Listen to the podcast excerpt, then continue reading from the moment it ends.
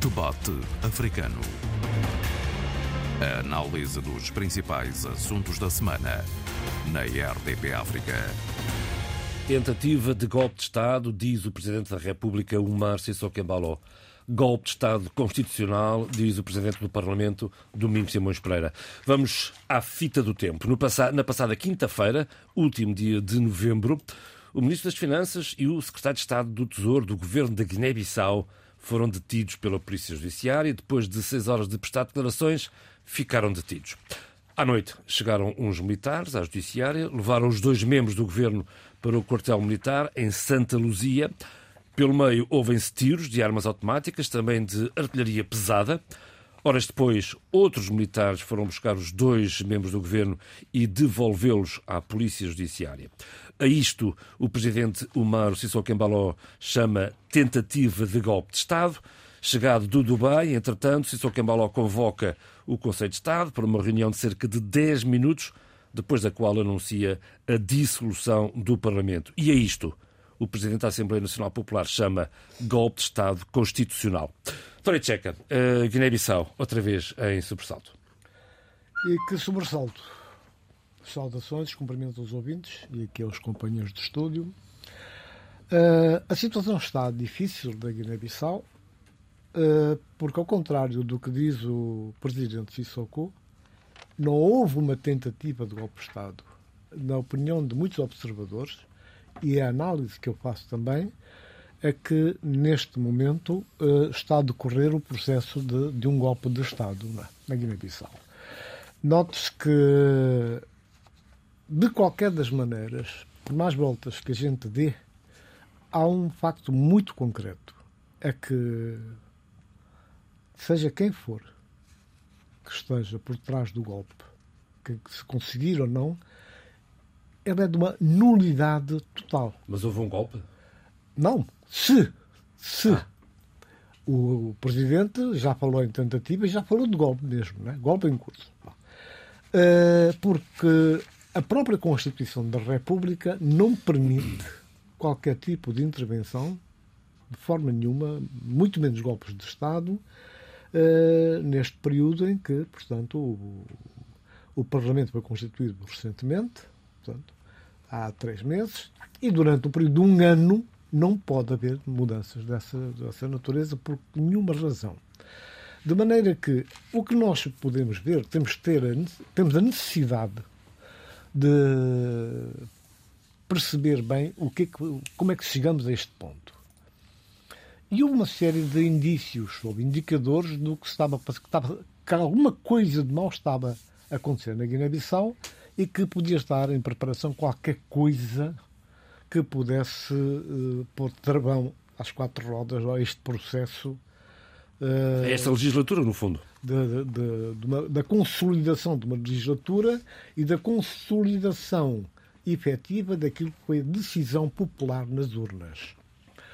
Uh, reparemos que durante esse período depois de anunciada a vitória, houve grandes mexidas em todas as estruturas ligadas à presidência da República.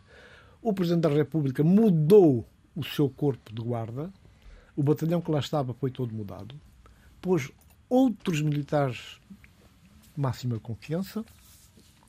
Ele ainda foi mais longe. Então podemos dizer que reforçou a sua segurança pessoal. Pessoal, mas depois foi mais longe e interferiu no aparelho judiciário.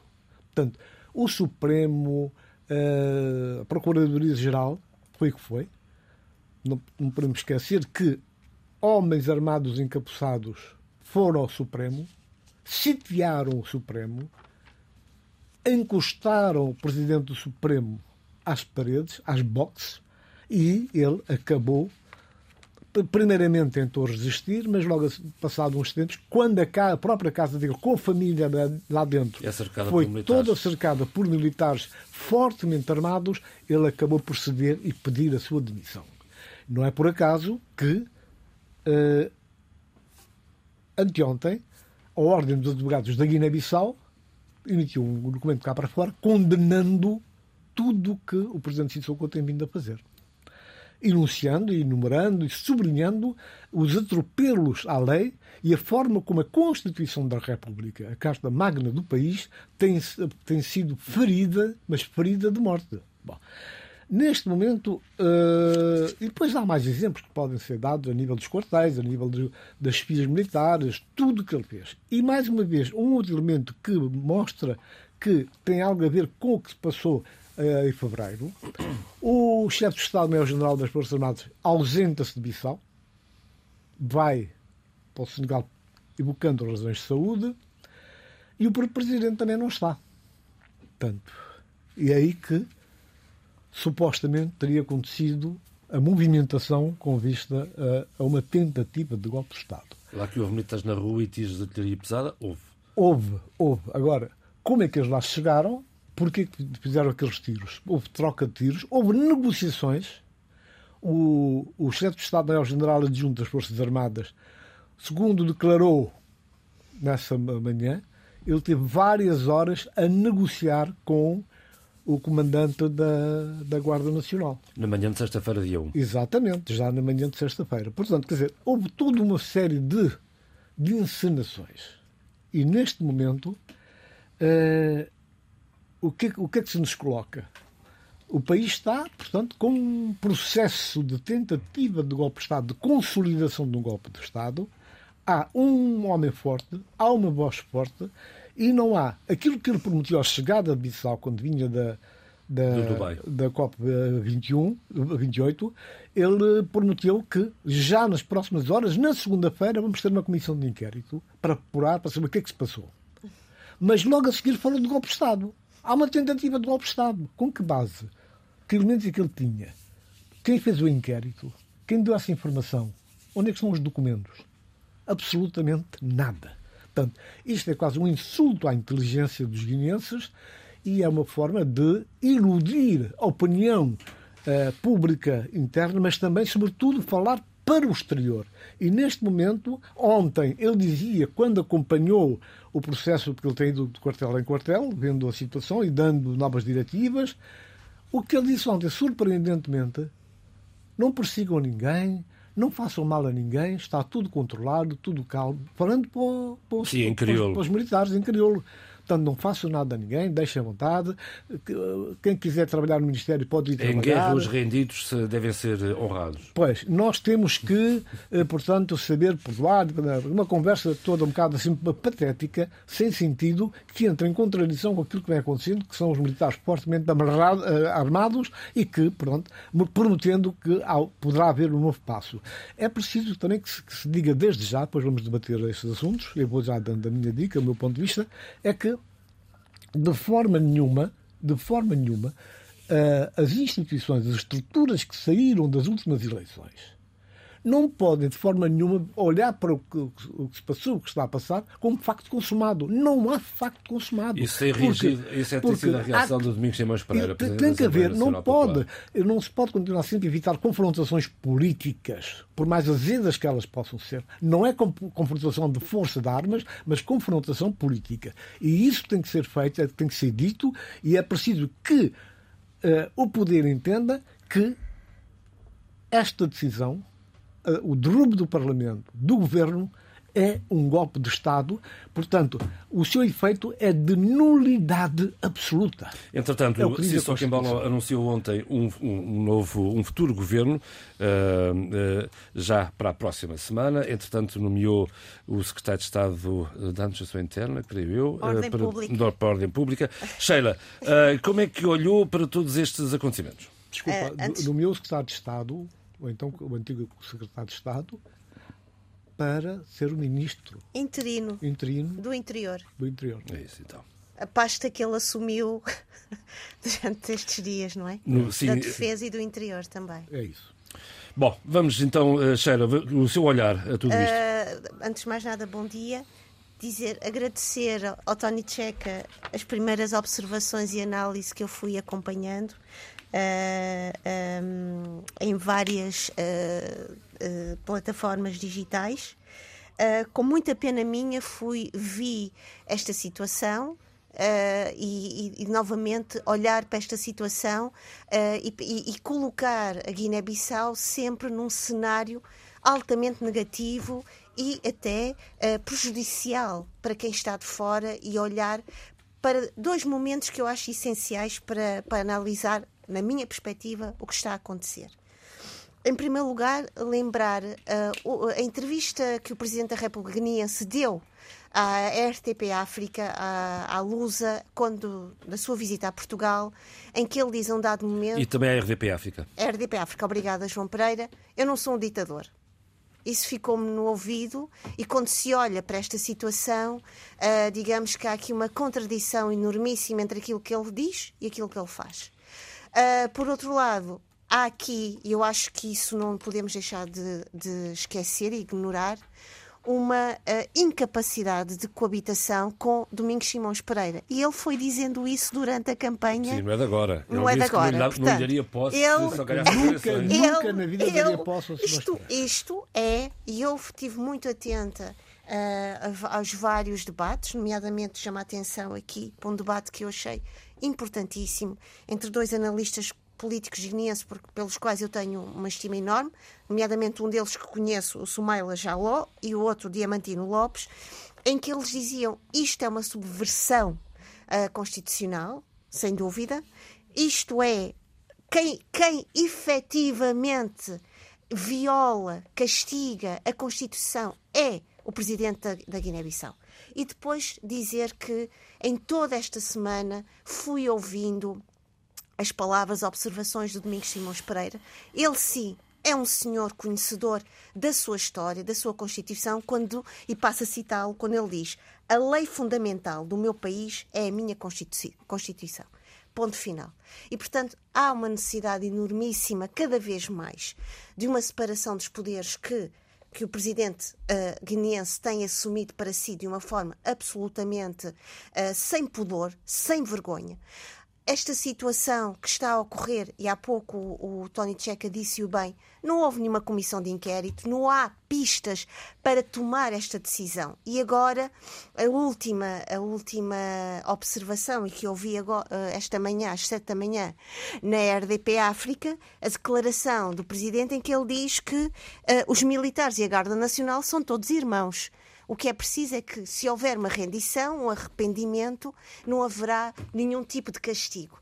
Portanto, o que, nós, o que eu acho, na minha opinião, é um tudo. Esta é uma agenda e esta subversão uh, à Constituição é, no fundo, uma tentativa cada vez mais despoderada e cada vez mais, uh, uh, digamos, deselegante até perante o seu povo, a cidadania, de afastar Domingos Simões Pereira. Logicamente, e há pouco o Tony Checa disse-o bem, e o 94 uh, eh, artigo da Constituição não permite uh, que isto aconteça e, portanto, eu acho que a Assembleia uh, Nacional Popular deve continuar no ativo, deve continuar a respeitar os seus princípios e os seus valores e acho que Domingos Simões Pereira deve exatamente, claro que a sua luta vai ser brutal e vai ser uma luta uh, entre titãs, embora um dos titãs, para mim, uh, como disse, eu vou citar Tony Checa, é patético, é efetivamente patético, e portanto seria importante que a cidadania, o povo, pudesse manter-se uh, fiel à sua Constituição, a Carta Magna. Por outro lado, chamar a atenção, que a mim me pareceu importante, a, a reivindicação da comunidade internacional, a sua atenção perante o que se está a passar na Guiné-Bissau, estamos a falar da União Africana, estamos a falar a preocupação da CPLP, da União Europeia. O que me causou uma grande uh, incómodo não foi só a mim, Domingos Simões Pereira disse de uma forma altamente uh, explícita, é o silêncio uh, do governo português e, acima de tudo, a pouca uh, verticalidade do governo português. E esta é a minha percepção para já perante o que está a acontecer na Guiné-Bissau. Abílio. Bem, eh, eu não posso estar mais de acordo com os meus dois colegas, estou mesmo de acordo com eles. Concentramos todos na ação uh, desqualificante uh, do presidente da Guiné-Bissau, o Maru Sissoko, embalou nesta uh, situação. Uh, mas uh, a democracia é sempre feita uh, de instituições. Como sabem, eu sou muito institucionalista, não é? é um defeito ideológico. De instituições e, de compromissos com a lei, a Constituição, nesse caso, mas também de compromisso com outros parceiros e também com outros não parceiros, ou se quisermos, adversários. Esse entendimento de democracia, e por isso é que a democracia existe, eh, é o que falta eh, em profundidade eh, na Guiné-Bissau e até podemos generalizar em grande parte dos nossos países. Porquê? Porque tem que, tem que haver algo que tem que estar acima disto tudo, que é sempre o país e, e as pessoas que vivem nele, a cidadania.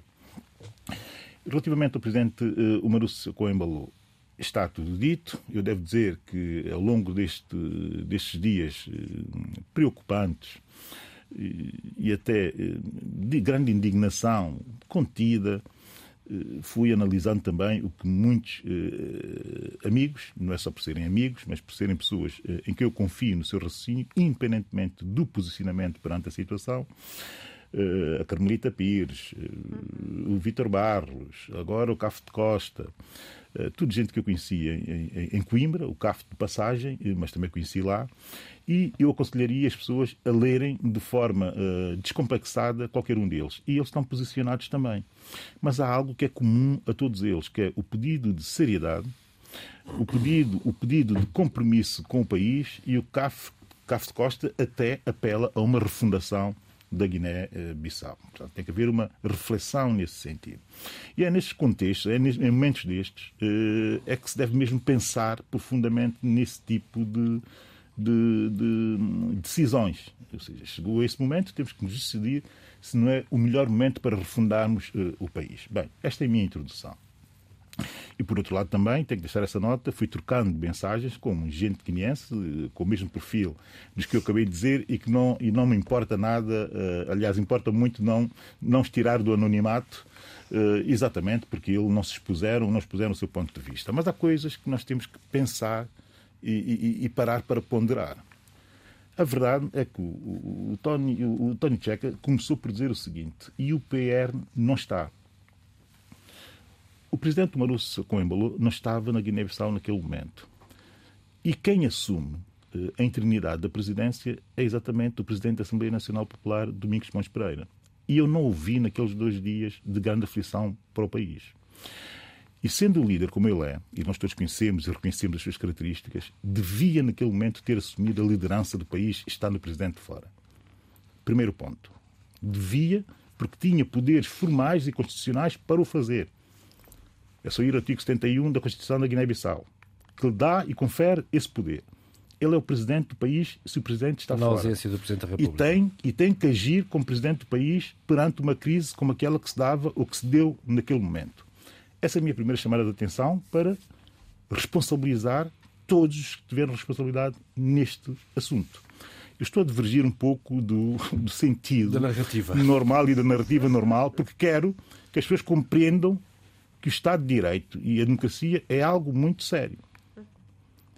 E não dá para estar a fazer joguinhos eh, e, e, e, apostar tudo em conspiranóias eh, no sentido de beneficiar-se politicamente. Porque se o jogo for esse, o presidente Marusso Coembalou ganha. E eu não tenho dúvidas, e está verificado, que ele ganha. É preciso fazer diferente disto. Portanto, essa é, essa é a minha primeira nota. A minha segunda nota que é uma nota relevante do meu ponto de vista. O Primeiro-Ministro, uh, o Dr. Geraldo Martins, é Primeiro-Ministro de um governo com uma maioria absoluta num Parlamento.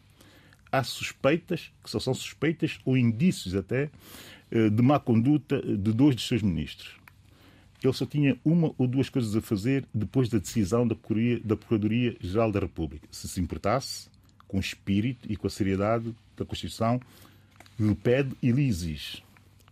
Quer ter a responsabilidade de assumir. Se existem essas suspeitas, eu não quero essas pessoas dentro do meu governo.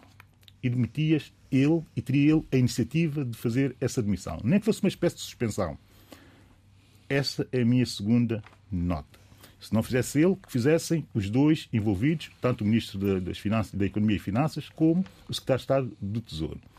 Que são pessoas que eu até tenho vindo a avaliar bem o seu percurso pessoal e o seu percurso profissional e até, de certa forma, o seu percurso político.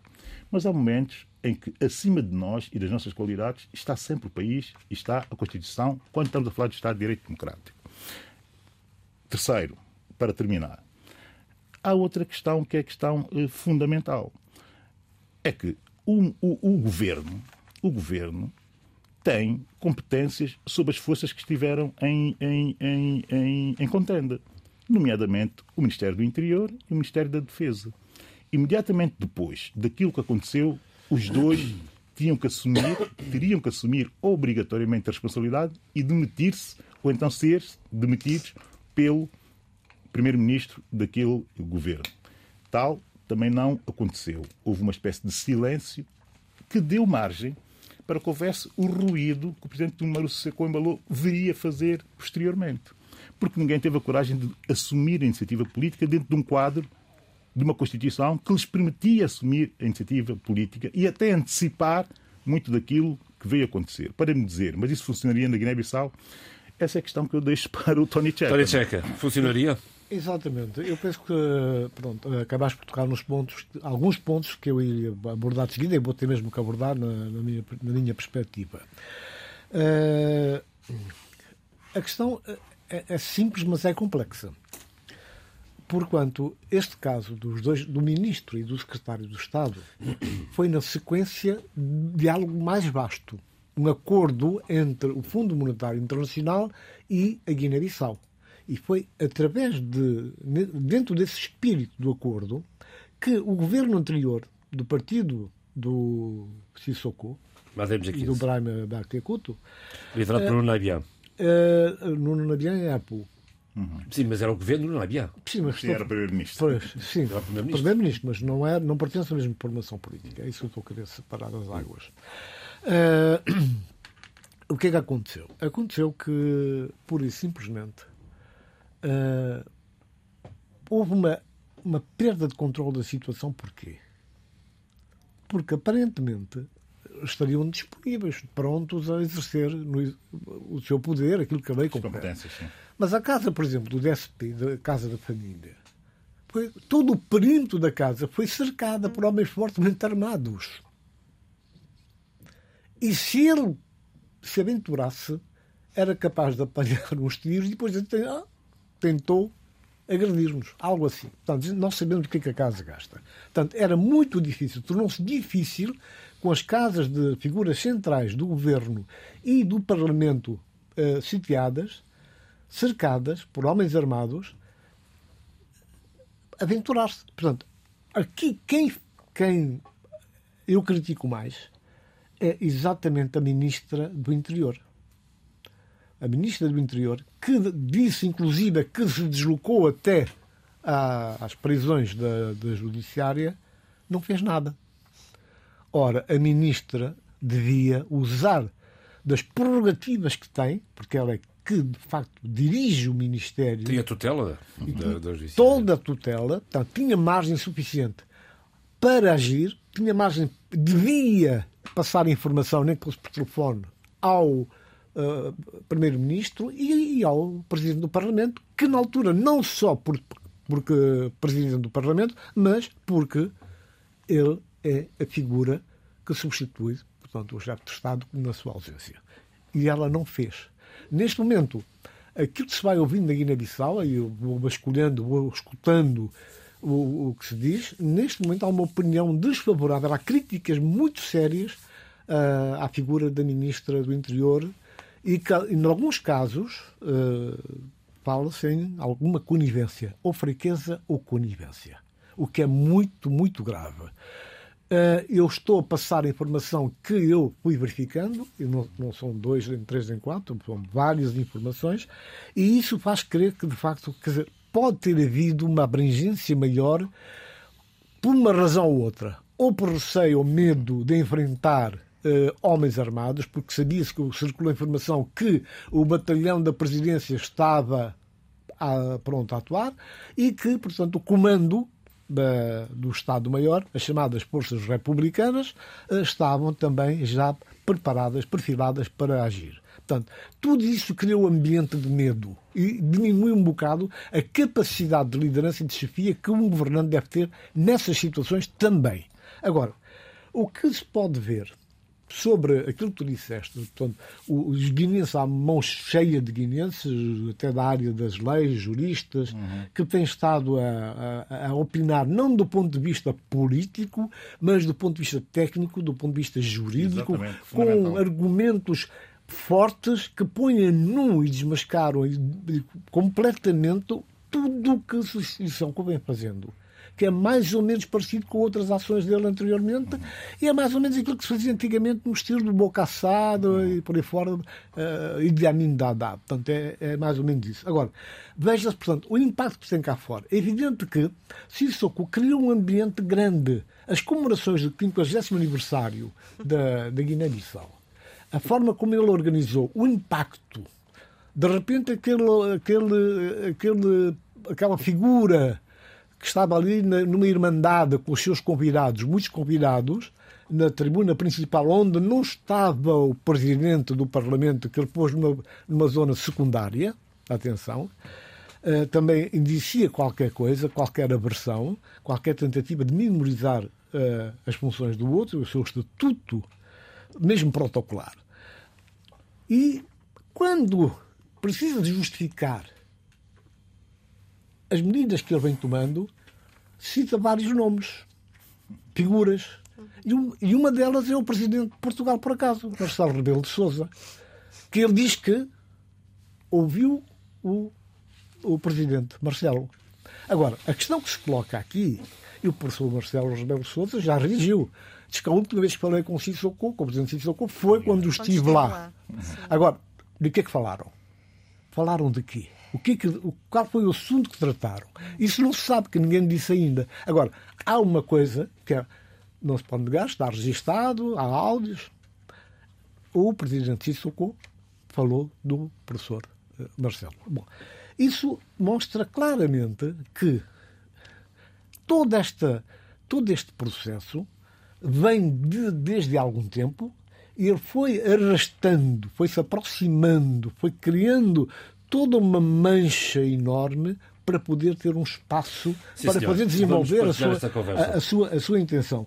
Eu só queria dizer, por exemplo, que uh, a Constituição da República da Guiné-Bissau, em grande parte, deve, portanto, aquilo que está aí lavrado a uma figura grata aqui do, da, da, da portuguesa, que é o Jorge Miranda. Uhum. Mas, para além de Jorge Miranda, o outro grande constitucionalista português, Jorge Barcelar Gouveia, apareceu também no mesmo sentido, mostrando por A e mais B como é que o Sissoko, portanto, tudo o que fez é inconstitucional e, pela forma como foi feito, invalida, portanto, anula completamente Cheira. uma questão de Vamos... Força, força jurídica. Sheila, um, o Tony Checa, num outro fórum, creio que foi numa entrevista, um comentário à, à, à, Voz da América, disse que o, o, verdadeiro problema é que Sissoko tem medo de, de Simões Pereira para uma futura corrida eleitoral. Não, Partilha eu, eu, eu partilho porque eu ouvi uh, o, o Tony Checa Primeiro é um jornal que, para além da RDP África, eu acompanho todos os dias e, portanto, e quando vi que o Tony Checa tinha sido convidado, eh, foi a primeira coisa que fiz, foi parar para ouvir o Tony Checa. Partilho dessa opinião e sei, e o Tony Checa também deve saber, que não, é, não está sozinho nessa opinião. Eu acho que Domingos Simões Pereira é o inimigo um é a sombra uh, do, do, presidente guineense e será sempre. E acho que aqui era importante dizê-lo, na minha opinião, porquê? Tem a ver muito com o perfil, com o estilo de cada um deles. Domingos Simões Pereira é um homem culto, é um homem que sabe estar na política. Eu diria até que entre os nossos vários estadistas e dos vários homens que estão na política e que, e que também pensam a política de, uma maneira da cidadania, da filosofia política e de uma sociologia política, também é preciso dizer. E eu penso que Domingos Simões Pereira está no topo dessa, dessa cadeia de homens que têm algo a dizer. Isto é importante, porque ele tem efetivamente algo a dizer e quando o diz, diz com uh, uh, uma minúcia, com, com cuidado, com, com uma análise. Eu não ouvi em momento algum durante esta semana uh, Domingos Simões Pereira uh, a extravasar nas suas comunicações. Eu não ouvi a utilizar nenhum tipo de linguagem menos uh, inadequada uh, e menos, digamos, descontextualizada dentro daquilo que estava a acontecer. Pelo contrário, ele é um homem que conhece a realidade guineense, é um homem que está a, a, a par e, acima de tudo, é conhecedor da sua Constituição. E, portanto, quando temos um, um, um oposto, um contraditório com este uh, perfil, com esta elegância, e que não é uma elegância apenas nacional, é uma elegância que internacionalmente Domingos Simões Pereira é um homem acarinhado. Eu ouvi, tive o cuidado de ouvir por uma curiosidade minha, Uh, o, o, e vocês sabem aqui, e os ouvintes também sabem, e eu dou muito valor a esse programa, a Hora dos Ouvintes. Eu não vi ninguém a criticar, eu não vi ninguém a não criticar. Eu vi gente a elogiar Domingos Simões Pereira, gente da diáspora africana portuguesa, e é preciso dizê-lo, não eram apenas os guineenses, era gente uh, de Moçambique, de Santo Tomé e Príncipe, a falarem efetivamente do que estava a acontecer na Guiné-Bissau. E porquê? Não é? Porque as pessoas estão atentas, isso é, é preciso também dizê-lo. Não é só o guineense que está na Guiné-Bissau que está atento, a diáspora, as várias diásporas estão atentas e acompanham criticamente, com um pensamento até, eu digo, muito uh, sólido e, e, coerente, e, portanto, eu só ouvi críticas ao Presidente da República da, da Guiné-Bissau. E, portanto, Domingos Simões Pereira é será até este homem, que há pouco o Tony Checa disse-o bem, uh, que tem estimulado, alimentado o medo. E, e ele está, rodeou-se de uma espécie de uma guarda pretoriana e todo este, este privilégio que ele dá e todo este protagonismo que ele oferece de uma forma absoluta, de braços abertos. Os 50 anos, o aniversário dos 50 anos da uh, Declaração Unilateral da Independência da Guiné-Bissau, viu-se muito bem isso no discurso do seu presidente. Mas há aqui uma coisa que eu acho que ainda não, não falamos e gostava de ter falado, e queria ter falado quando, a quando a visita de Marcelo Rebelo de Sousa à Guiné-Bissau, nesse contexto, nesse âmbito, e também do ministro, do primeiro-ministro missionário António Costa. É que, nesse momento, Portugal foi o país mais elogiado. Tivemos uma rua com o nome do Marcelo Rebelo de Sousa.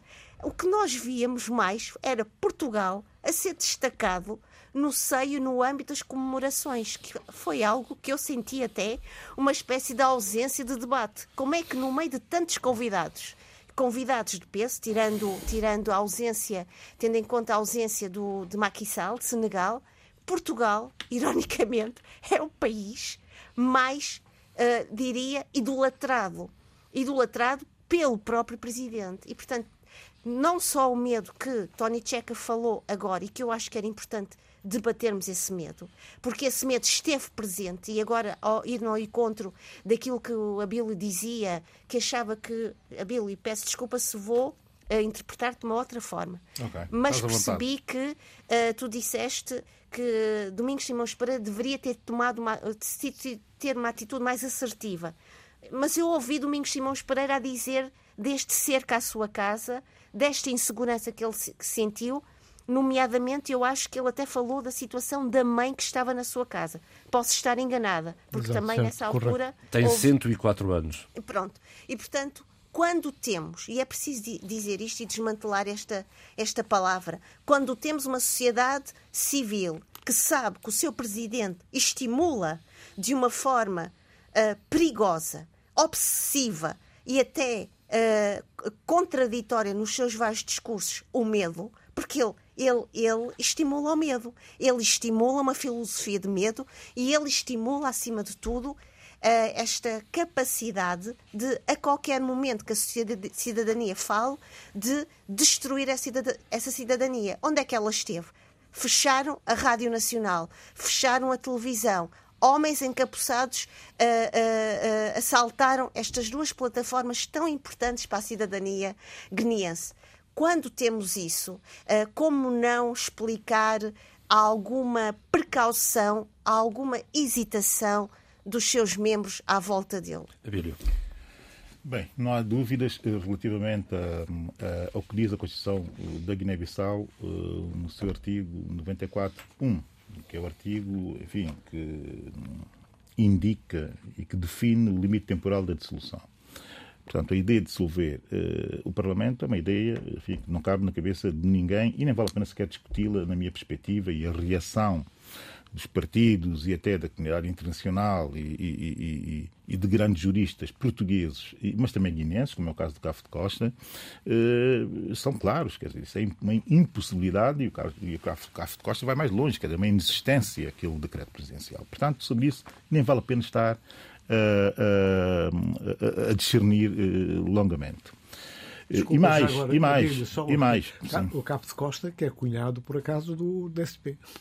Pronto. Mas não é isso que não, retira a autoridade, a autoridade, autoridade técnica, autoridade eh, jurídica e, e, académica. E, académica, é? e académica. E, imparcialidade. E académica até que ele tenha, tenha e tenha muito.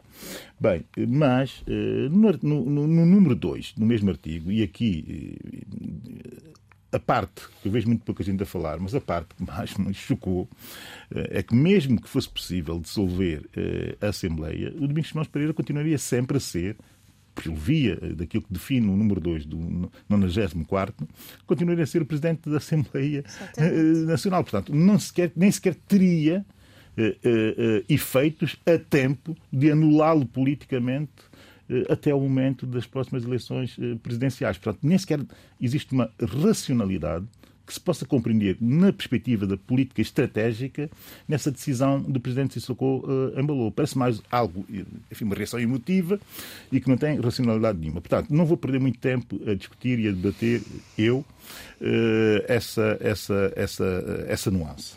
O que me interessa debater são uh, aquilo que eu senti, senti profundamente, as ausências, uh, as ausências de institucionais na Guiné-Bissau naquele período de grande turbulência no país. E foram essas ausências que eu apontei aqui sem problemas nenhums, até porque agora que estamos todos muito palestinianos, eu não posso esquecer que o maior deles, para mim, ainda continua a ser Eduardo Said, ah. e naquele seu pequeno livrinho que é As Representações dos Intelectuais, uhum. de intelectuais, ele diz lá uma coisa muito simples: uh, nunca solidariedade antes da crítica. E é fundamental eh, ter isso, e eu tenho isso, em definitivo, como algo que me, guia. Não é? Quer dizer, para ser solidário com alguém, tem que ter a capacidade de criticar em qualquer momento e em qualquer circunstância. Uhum. É? Uh, daí, uh, enfim, ter dito tudo o que eu disse na minha apresentação. Mas deixa-me só, deixa só tentar perceber aqui uma coisa. Até à composição, até a novas eleições, este, este Parlamento mantém-se em funções, não, não, não, não vai abaixo. Não. O que pode acontecer do ponto de vista funcional é eh, estar a funcionar é, com uma comissão permanente, mas com o presidente, de, com o mesmo presidente. Liderada por ministro, mas portanto... Até porque o presidente, o presidente, é preciso dizer isso às pessoas, o presidente vai eh, pela legislatura. Não há forma de se afastar o presidente da Assembleia Nacional. É que não há nos nossos, nas nossas constituições, a não ser por morte, doença prolongada e etc. Do ponto de vista político, não há nenhuma ação que possa uh, retirar aquele cargo, aquele cargo. Portanto, vai continuar mais este... facilmente, mais facilmente, mais facilmente é possível uh, retirar o presidente Sissoko Embalo, se bem que não esteja antecipado na Constituição uh, impeachment, mas há outras formas de o fazer. do que propriamente retirar Domingos Tomás Pereira. Isso é muito interessante de se verificar. Portanto, todo esse esforço no sentido de anulá-lo institucionalmente parece um absurdo. Eu jamais o faria, eh, enfim, do ponto de vista de uma estratégia política, de ação política, eh, até imediata. Nunca foi. Portanto, vamos continuar a assistir a este eh, bate-papo, bate-boca entre, entre Sissoko e Simões Pereira. Nós já falamos de alguns. Vai, vai, vai, vai, porque o problema é muito mais complexo. Medos e receios são muitos. Há os que têm medo da força das armas, nitidamente têm medo do, do, que pode, que lhes pode acontecer, mas há os que têm medo do próprio, do próprio ato de governação, da forma como este poder novo se apresentou, com propostas concretas. Eu vou, eu vou entrar na questão, que é para não, não ficarmos no abstrato. Uh, porque, quer dizer, o Parlamento, este processo de golpe de força já tinha acontecido dentro do próprio Parlamento os deputados, os deputados e o, e o próprio presidente do Parlamento foram encostados à parede a partir da riqueza que a língua crioulo tem, como qualquer outra língua. Uma das coisas que disseram que está gravado, eu ouvi. Vocês vieram, entraram pela porta grande, estão aqui. Mas esqueceram-se de uma coisa importante. Deviam ter perguntado onde é que é a porta de saída, que está quase. Pronto. Isso foi dito pelo Isso foi dito por um deputado do Madem ah, okay. e com aplausos da bancada Madem. Que felicitou esta destituição. É? Exatamente, felicitaram grandemente e festejaram. Aliás, eu vou abrir um outro parênteses. Ontem chegou a Bissau uh, o Baquecute, o líder, o coordenador do Madame G15, que esteve muito tempo fora do país, só voltou ontem, à noite num voo especial, e vinha por acaso, vinha acompanhado com meia dúzia de cidadãos portugueses que foram apresentados pelo animador da, do Madem como grandes figuras da intelectualidade portuguesa e que vem aqui precisamente nos vir ajudar portanto, a pôr isto a funcionar como deve ser, aquela demagogia toda. E num ambiente de festa que durou no aeroporto internacional Francisco Mendes durante mais, mais de uma hora. E não vi, não vi aquela delegação que chegou, os guineenses, a lamentarem mortes que, que aconteceram na Guiné-Bissau. Exato o rebuliço, o medo instalado, pessoas feridas, pessoas que com medo de saírem de casa e fazer as compras, as lojas que fecharam, os comerciantes, os empresários, tudo isto um ambiente mau. Não ouvi uma menção. Vi abraços, festas, que, que, bonés, cascóis eh, no não ar. Não vi solidariedade. Mas, mas não vi um pingo um sinal de solidariedade, de dor e de lamento pela situação. Portanto, Agora, este, este bate-boca vai continuar. Vai continuar. Mas espera, eh, vai continuar, e, vai, e vai continuar porquê? Porque isto é, é muito mais do que um problema pessoal. Sissoko e Simões Pereira. Não. PSGC, Madame. Não, é muito mais. É preciso ler as coisas lá onde, onde elas aparecem, onde as decisões já estão tomadas, o que fazer, como é que vai ser feito. E uma das coisas que vão ser feitas é a revisão dos acordos que existem com os países amigos da Guiné-Bissau, começando pela África Ocidental, começando pelo Senegal.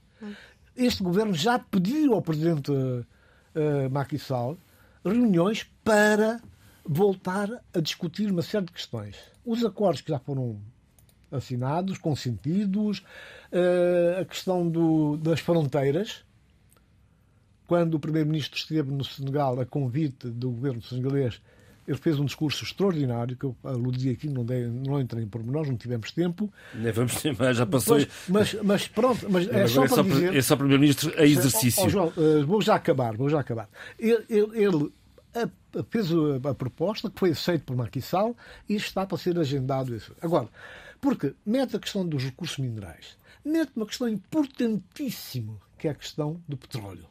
Né? Que a Guiné-Bissau tem sido lesada nessa nessa repartição de irmandade, uma falsa irmandade. Portanto, eh, uma das propostas que também está em cima da mesa é a formação dos militares guineenses numa perspectiva de transformar uma sociedade castrense Portanto, isso tudo acaba por ser usado como armas de arremesso e para meter medo à corporação militar, porque o que está por trás desta história, que estão ali a ventilar, é tirar-vos a força e pôr cá os homens deles. Tony Checa, desculpa só interromper-te. As vezes que nós já chamámos a palavra medo neste debate africano é incrível.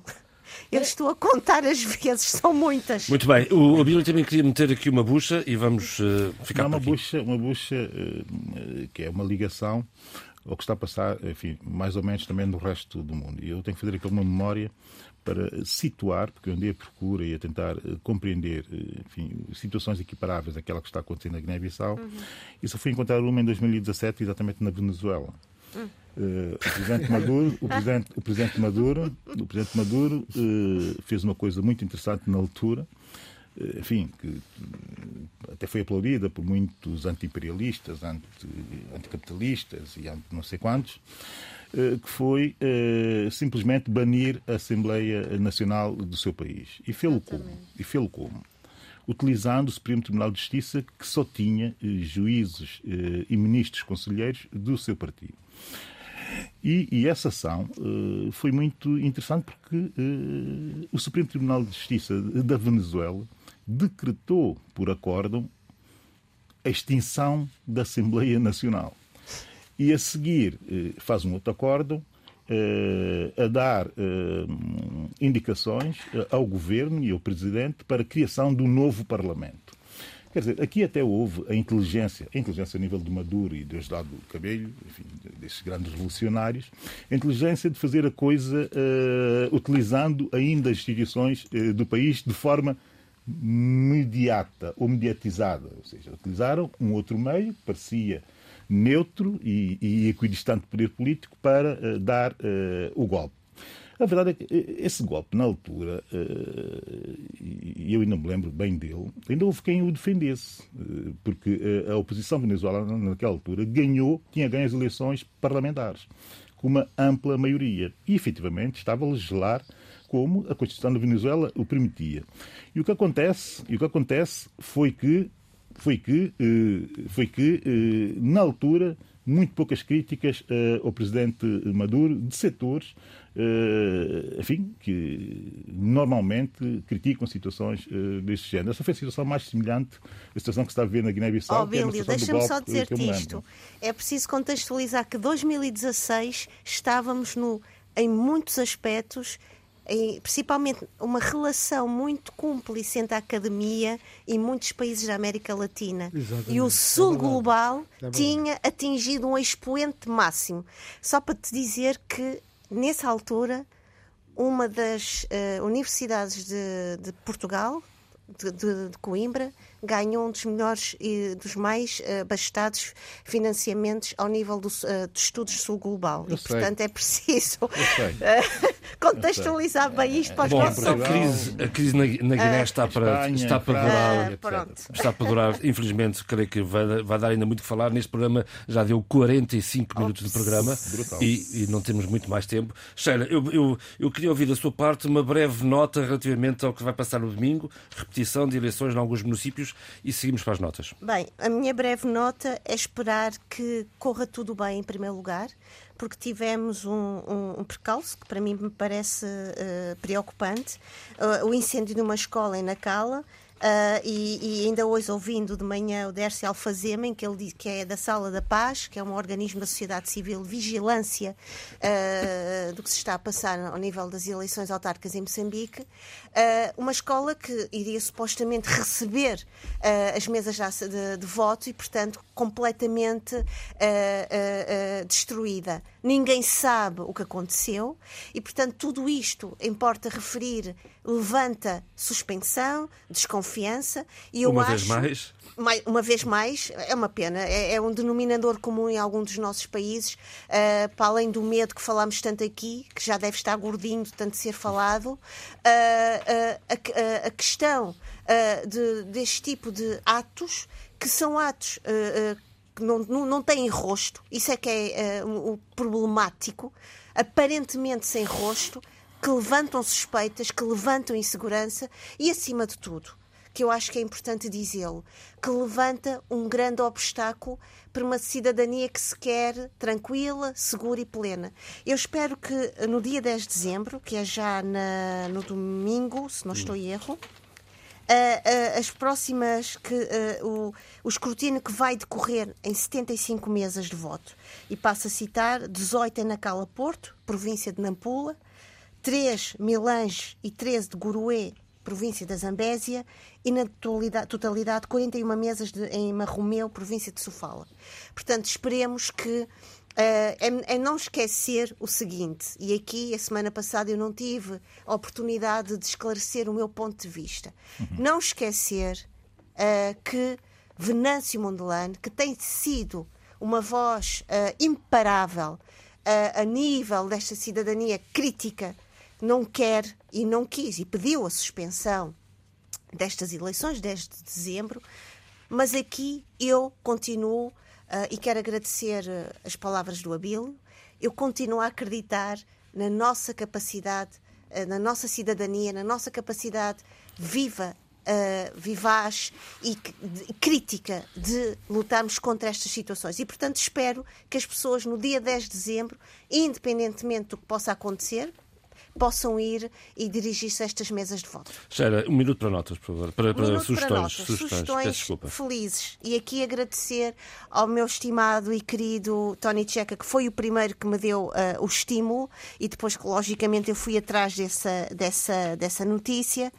Uma dança tradicional moçambicana, uma pico, e, uma, e, uma, e uns desenhos geométricos na areia, a tradição sona, foram, ah, vão para, para Não, já foram reconsideradas? foram, considerados já para, para, Unesco. exatamente pela Unesco Foram na décima eh, eh, oitava sessão do Comitê Intergovernamental da Unesco para a salvaguarda do património material. Fico contentíssima porque ainda por cima importa dizer que esta eh, dança, que é um, um ritual de iniciação masculina eh, no norte de Moçambique, eh, da comunidade Maconde, tem sido altamente eh, eh, afetada porque por, por esta situação dos ataques terroristas em Cabo Delgado. E, portanto, são tradições que merecem efetivamente serem protegidas, estimadas e salvaguardadas.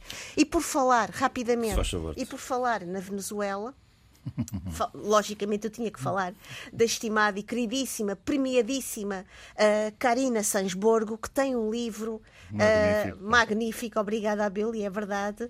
Ah, Cai a Noite em Caracas e que eu acho que as pessoas deveriam ler, que fala desta Venezuela, antigamente o Eldorado, e que depois nós todos testemunhamos a cair num poço de corrupção, criminalidade, de uma série de, de- de situações desumanas. E, portanto, este livro é não só uma visão de uma escritora, ela também venezuelana, mas também uma metáfora da sobrevivência. Só para terminar, João Pereira, lembrar que Karina Sansborgo foi recentemente premiada com o seu livro O Terceiro País, publicado eh, em Portugal pela Alfaguara. Checa?